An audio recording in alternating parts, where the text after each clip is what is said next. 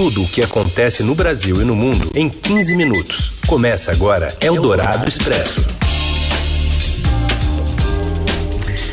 Olá, seja bem-vindo, bem-vinda. Está no ar uma edição novinha em folha do Eldorado Expresso, trazendo para você as notícias mais importantes no meio do seu dia. E primeiro você ouve a gente pelo rádio ao vivo no FM 107,3 da Eldorado. E já já acabando o programa, vira podcast para você ouvir em qualquer horário, do jeito que quiser. Parceria da Eldorado com o Estadão.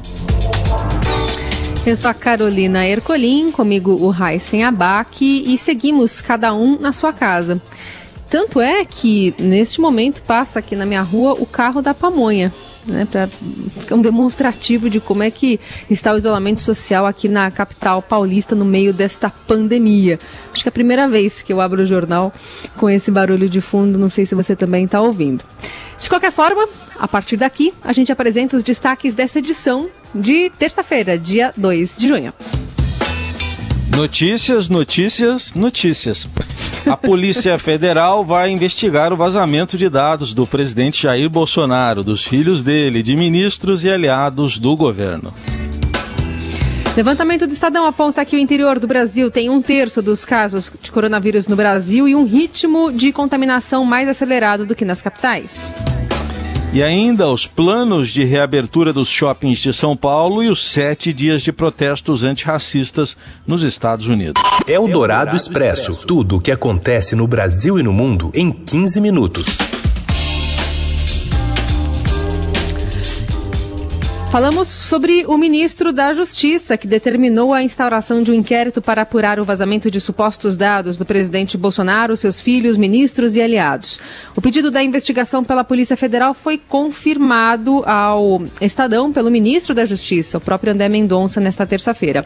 A divulgação dos casos é, ocorreu, o dos dados ocorreu ontem à noite em perfis no Twitter que dizem ser ligados ao grupo hacker Anonymous Brasil. O Palácio do Planalto e o Gabinete de Segurança Institucional ainda não se manifestaram oficialmente sobre o vazamento envolvendo o presidente e os seus filhos, Flávio, Carlos e Eduardo. Em reservado, Auxiliares, no entanto, confirmaram que os dados são mesmo de Bolsonaro, mas dizem que hum, estão desatualizados. O filho do presidente, vereador Carlos Bolsonaro, confirmou que os dados são verdadeiros. A turma pró-democracia vazou esses dados pessoais e de outros na internet. Após termos violações do direito à livre expressão, agora ferem o da privacidade diz aqui o vereador fazendo uma ameaça ao inquérito do Supremo Tribunal Federal que apura a ameaça de fake news. E ele continua. Após termos eh, essas violações, sob a desculpa de combater o mal, justificam seus crimes e fazem aquilo que nos acusam, mas nunca provam. Também tiveram os supostos dados vazados o deputado estadual Douglas Garcia, aliado do presidente, os ministros Abraham Weintraub, Damaris Alves e o dono da Avan, e aliado de Bolsonaro, Luciano Hang. Uma das contas que vazou os dados foi suspensa minutos depois de o site onde estavam armazenadas as informações sair do ar.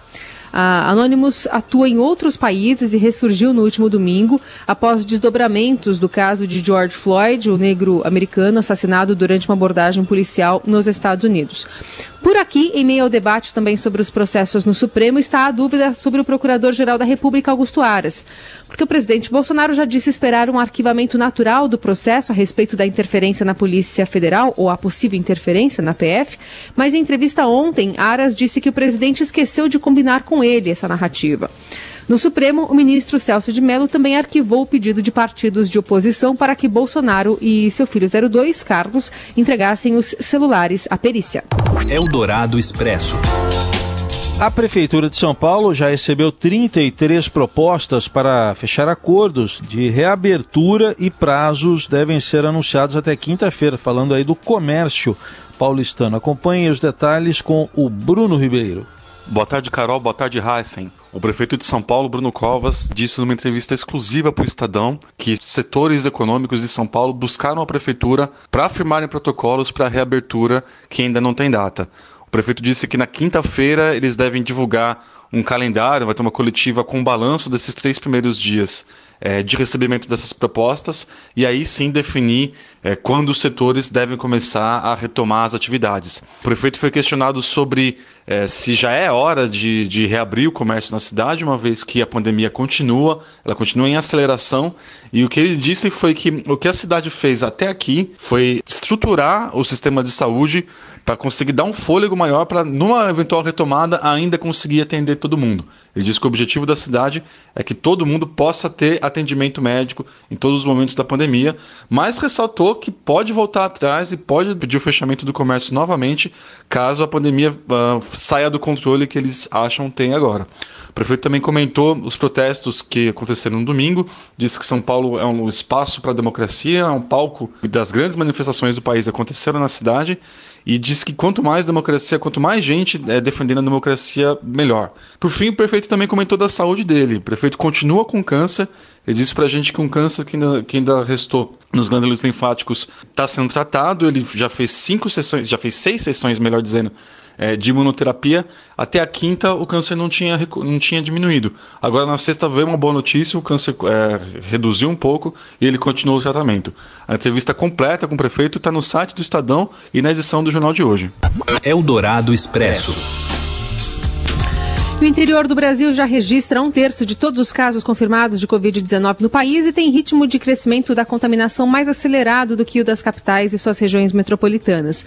Um levantamento do Estadão com base em dados das Secretarias Estaduais da Saúde mostra o seguinte: no final de março, 12% dos casos confirmados no país haviam sido registrados no interior. No fim de abril, esse percentual passou para 18% e no fim de maio para 34%. Oito estados já têm mais casos no interior do que nas capitais e regiões metropolitanas. O país registrou ontem mais 623 mortes por Covid-19. O total subiu para quase 30 mil casos e somos o segundo país no mundo com o maior número de, de, de, de, casos. A OMS também alertou ontem, porém, que o Brasil e a América Latina ainda não alcançaram o pico da doença. Eldorado Expresso. Os shoppings de São Paulo esperam autorização para reabrir antes do Dia dos Namorados. O plano é recuperar parte dos prejuízos registrados pela pandemia do novo coronavírus.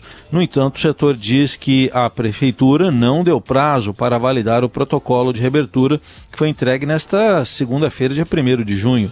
O plano propõe 40 ações para viabilizar a reabertura dos 135 centros de compras do Estado, como a medição de temperatura de clientes, controle de fluxo de entrada e o fechamento da praça de alimentação para consumo local.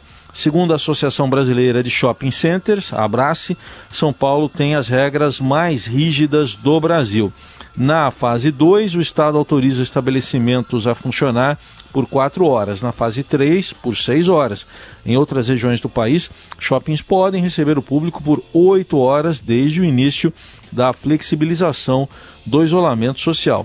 Em entrevista à Rádio Eldorado, Glauco Mai explica que o plano apresentado é cauteloso e as autoridades municipais gostaram do que viram. Segundo o presidente da Abrace, os erros cometidos no passado servirão de lição, em referência ao shopping de Blumenau, em Santa Catarina, que reabriu com festa e aglomeração de clientes. Eu acho que ele foi necessário para que a gente redobrasse a atenção, para que a gente ficasse é, é, ainda mais cauteloso nesse processo. Nós não queremos um fluxo intenso, aglomerações, promoções, liquidações, porque nesse momento é o momento de entender essa dinâmica. O MAI ressalta que o frequentador tem passado menos tempo nos shoppings já reabertos. Em média, Heisen, a gente tem 76 minutos como tempo de visita de um frequentador de shopping até fevereiro. Né? Até o nosso, nosso histórico ali é que uma pessoa que vai a shopping gasta 76 minutos. A partir dessa reabertura, o tempo médio tem, tem sido de 25 minutos.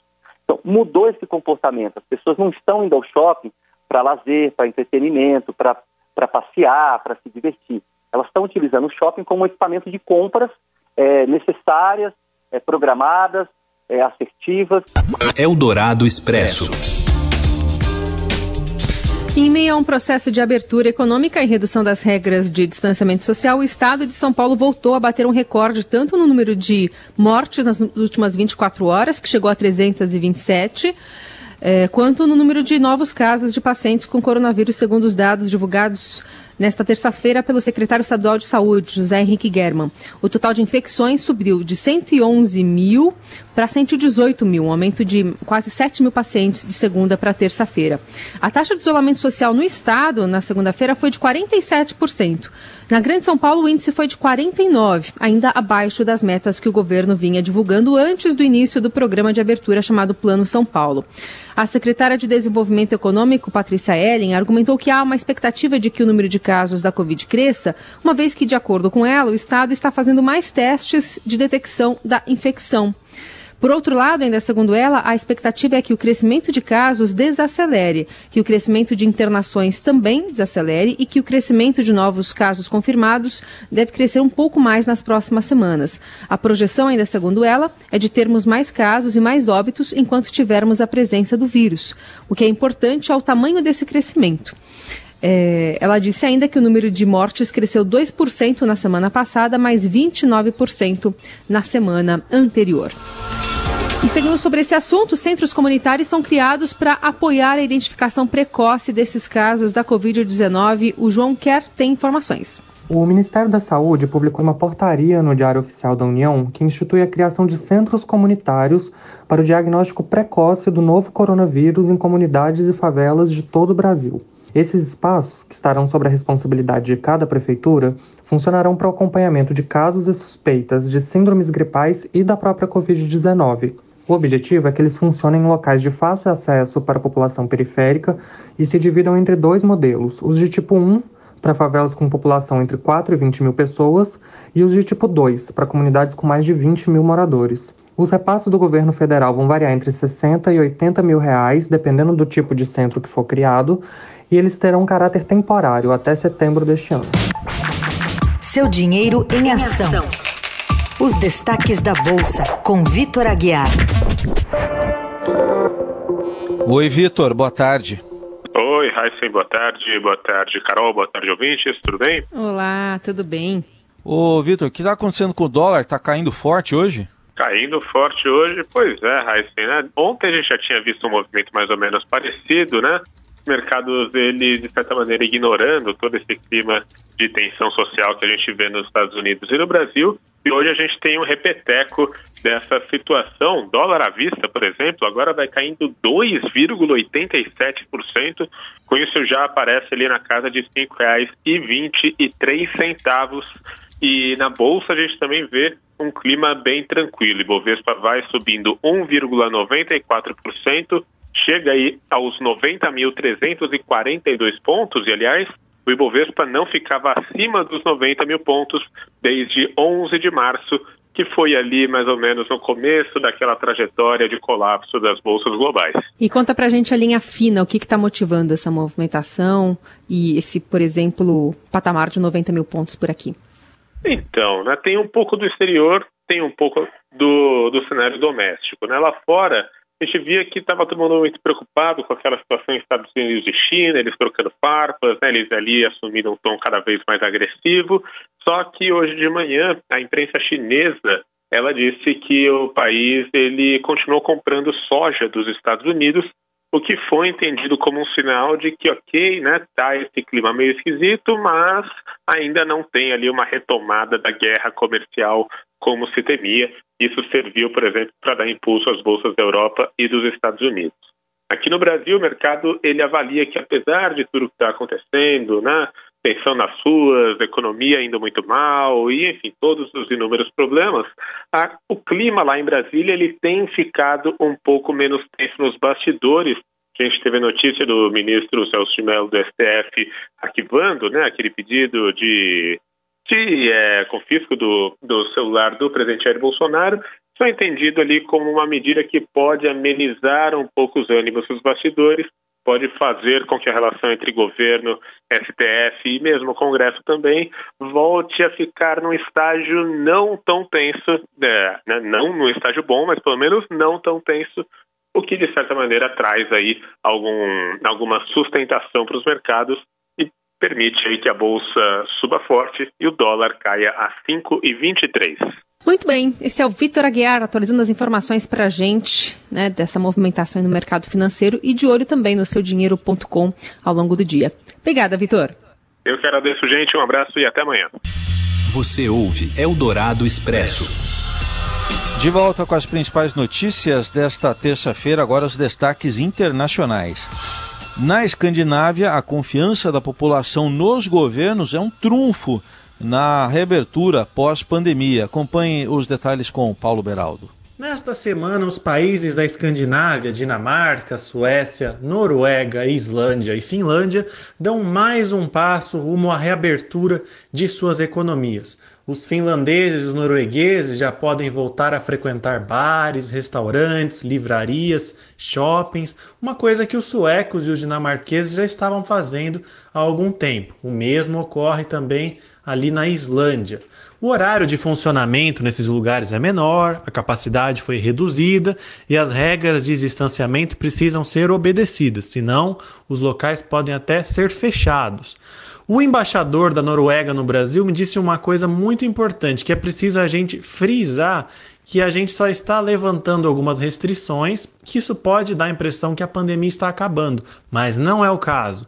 O que está mudando é a forma como o governo está lidando com a pandemia. E esses cinco países eles têm uma coisa muito importante nesse momento: a confiança da população nos governos. Vamos lembrar que a Suécia, por exemplo, o país de 10 milhões de habitantes ali, virou notícia no mundo inteiro porque não determinou uma quarentena nem um lockdown. Lá o governo fez recomendações, pediu que as pessoas que pudessem trabalhar de casa fizessem, que limitassem suas movimentações. Não foi nem mesmo que os vizinhos ali fizeram. Por exemplo, na Dinamarca, que tem inclusive fronteira com a Suécia, a situação foi muito mais drástica. Quem saísse na rua contra o é, desobedecendo o lockdown poderia ser mesmo até multado. E tudo que esses países estão fazendo agora, essa reabertura lenta, gradual, né, é a recomendação da Organização Mundial da Saúde para todos os seus estados membros. É uma estratégia que não pode ser do dia para a noite, né? A vida não está normal. Por isso que os embaixadores com quem a gente conversou nessa matéria são muito claros. Cada pessoa tem uma responsabilidade né, nesse momento de lidar com a pandemia, de não espalhar e esse vírus, né? Então não é de fato uma vida normal. O embaixador da Dinamarca no Brasil, Nikolai Pritz, falou: o que mais importa é como cada pessoa se comporta, não é o efeito de você mandar a criança para a escola ou de você ir para o bar. O que importa realmente é essa responsabilidade coletiva. E ele avisou: se a gente fizer isso, se a gente reabrir, a gente perceber que a situação da pandemia piorou, os planos podem voltar atrás, sim e medidas necessárias de contenção podem ser reintroduzidas. Então, essa é a mensagem dos países da Escandinávia. Estamos abrindo sim, mas se acontecer algum problema, podemos voltar atrás e confiamos na população para ajudar a gente a sair dessa situação. Eldorado Expresso. Manifestantes presos, lojas saqueadas e policiais feridos. Esse foi o saldo de mais uma noite de protestos pela morte de George Floyd em diferentes partes dos Estados Unidos. O homem negro foi assassinado por um policial branco que ficou com o joelho em cima do pescoço dele por quase nove minutos em Minneapolis. As lojas de algumas das principais ruas de Manhattan foram invadidas, tiveram vidros quebrados e ao redor do país policiais foram feridos. Em Los Angeles, os moradores foram avisados para evitar a região de Hollywood por causa de saques. Houve relatos de pelo menos seis policiais baleados e feridos em incidentes em todo o país. O presidente Donald Trump ameaçou mobilizar as forças armadas se as autoridades estaduais e municipais não acabarem com os saques e a violência. Trump disse que protestos legítimos não podem ser suplantados por uma multidão raivosa. Uma nova autópsia solicitada pela família de Floyd revelou que a sua morte foi um homicídio causado por asfixia mecânica, ou seja, a força física que interferiu no suprimento do seu oxigênio. Eldorado Expresso. A Câmara dos Deputados vota um projeto de lei que pode reduzir a indenização dos jogadores de futebol naquelas multas rescisórias. Você confere os detalhes com o Robson Morelli. Fala, Morelli. Olá, amigos! Hoje eu quero falar de um projeto de lei que vai ser encaminhado na Câmara dos Deputados, projeto de lei do deputado Arthur Maia, do DEM da Bahia. Esse projeto atinge em cheio a estrutura do futebol brasileiro, no sentido de diminuir, de reduzir em 50% é, o valor da rescisão dos atletas que ganham acima de 12 mil reais. O que isso significa na prática? Significa que se um clube mandar um jogador clube grande, que paga mais de 12 mil é, reais por mês para seu jogador, se ele mandar esse jogador embora, se ele não quiser mais esse jogador, se ele quiser romper o contrato com esse jogador, hoje o clube teria que pagar todos os meses é, de permanência do contrato do atleta. Então, se ele tem contrato até o final do ano, o clube teria que pagar o salário dele até o final do ano. É, nessa medida provisória, se aprovado na Câmara, depois vai para o Senado, depois tem a sanção do presidente. Se passar tudo isso, o clube não vai mais precisar pagar todo esse tempo de salário. O clube vai pagar apenas 50% do valor que ainda restam é, é do que ainda resta do contrato do jogador. Isso está provocando muita discussão, sobretudo para quem defende é, os jogadores de futebol. Há uma grita entre os atletas, entendendo, entendendo que os clubes é, vão começar a demitir mais facilmente, vão começar a romper contratos mais facilmente, sobretudo quando a torcida reclamar de determinado jogador.